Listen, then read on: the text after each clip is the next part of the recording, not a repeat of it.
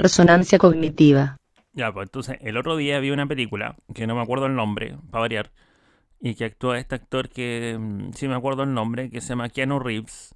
Y como es una película antigua, así que los spoilers no valen porque ya es una película vieja. Es un neurocientífico que él logra la tecnología para poder leer la mente de las personas o leer la mente completa de una persona y convertirla en un archivo al final, que está en la película representada por un cassette bien grandote.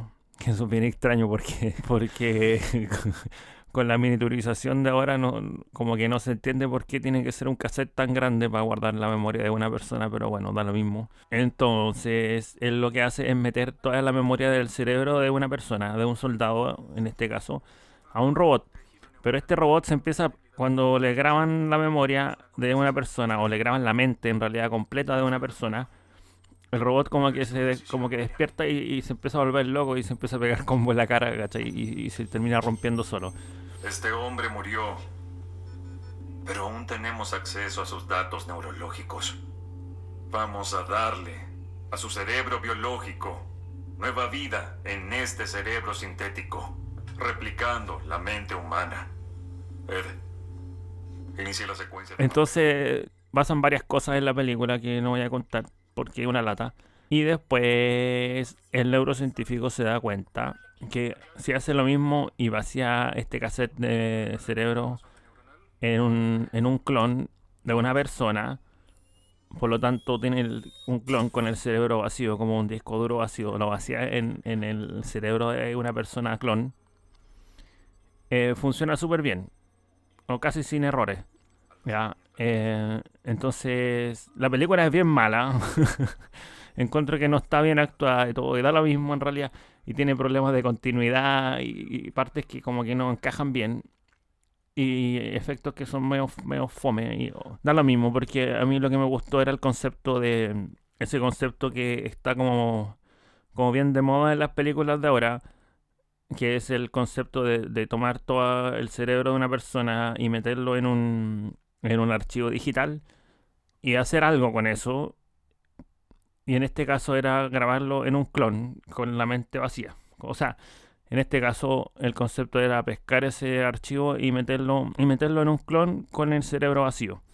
O pescar ese archivo de todo el cerebro de la persona y meterlo en un robot. Ahora lo divertido. Hay varias cosas sobre esto que quería hablar porque una de las cosas que sale en la película es que el error que cometió el neurocientífico al principio, por el que el robot se empezaba a pegar como, era que el cerebro este, este archivo digital del cerebro que metió en, el, en la cabeza del robot, como que no reconocía al resto de su cuerpo, como que no reconocía los órganos. Entonces, porque claro, no estaba en un cuerpo humano, estaba en un cuerpo de un robot. Entonces no encontraba, el cerebro se empezaba a colapsar porque no encontraba el estómago, no encontraba sus nervios, no encontraba ningún órgano real, sino que porque era como que estaba solo, como que estaba flotando, porque no, no se reconocía en un cuerpo y no aunque podía controlar las partes del robot, pero no, no pudo. Y por eso se empezaba a colapsar y se empezaba a autodestruir.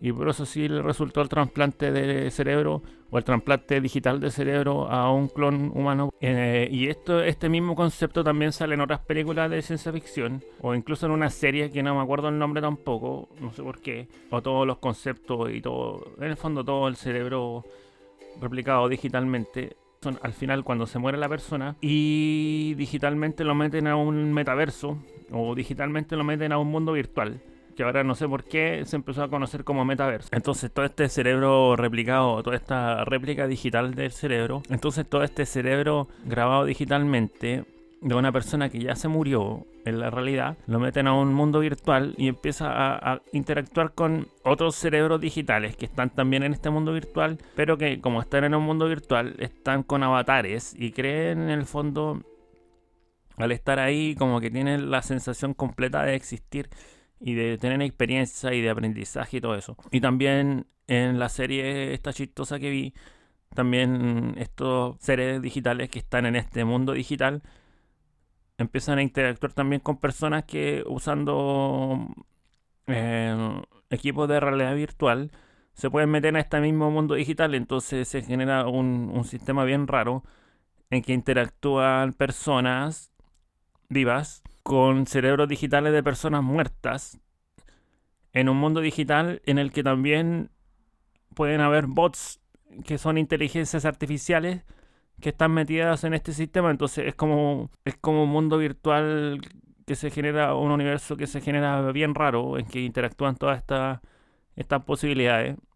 Ahora, todo esto que estoy hablando es ciencia ficción, por si acaso, no crean que, que creo que es verdad, pero lo que me preocupa, me perturba un poco que esto realmente lo pudieran llegar a hacer. Y por lo que he visto en las noticias, como que la tecnología avanza tan rápido, tan rápido, como que la palabra vertiginosamente se queda corta a veces cuando uno ve las noticias de los avances tecnológicos que, hay o que, o que se están realizando ahora, porque resulta que, ¿qué es lo que pasa? Que las noticias de los avances tecnológicos que uno ve en internet, en Google, cuando te empieza a destacar noticias de tecnología, que, yo estoy como... Tengo algunas alarmas para ese tipo de noticias y me aparecen. Resulta que todo lo que es noticia ahora está atrasado porque por lo que los científicos o las marcas o las fábricas que permitieron que eso se conociera. ¿Qué significa eso? Que hay mucho avance y muchas tecnologías y muchas cosas que, que no han salido a la luz y que están ahí en oscuros laboratorios y se están desarrollando y haciendo cosas muy perversas en esos laboratorios que no sabemos. Y quizás todo esto que es ciencia ficción ahora en las películas y en las series, quizás ya se esté haciendo y quizás esté siendo aplicado solamente para algunos seres privilegiados, como el ejemplo que sale en esta película, que al final esta tecnología la compran algunos multi multimillonarios para poder perpetuar su vida solamente cambiando de cuerpo por un cuerpo más joven. Entonces toman el cerebro completo de la persona y la meten en el clon de sí mismo en un cuerpo mucho más joven y, pueden seguir viviendo muchos, muchos años. ¿Qué pasaría si esto es así? Significaría que las diferencias, las diferencias entre los entre los seres, entre las personas más poderosas y con más plata, se va a ampliar mucho más porque ya estamos hablando de, de otra cosa. Resonancia cognitiva. van a ser como unos superhumanos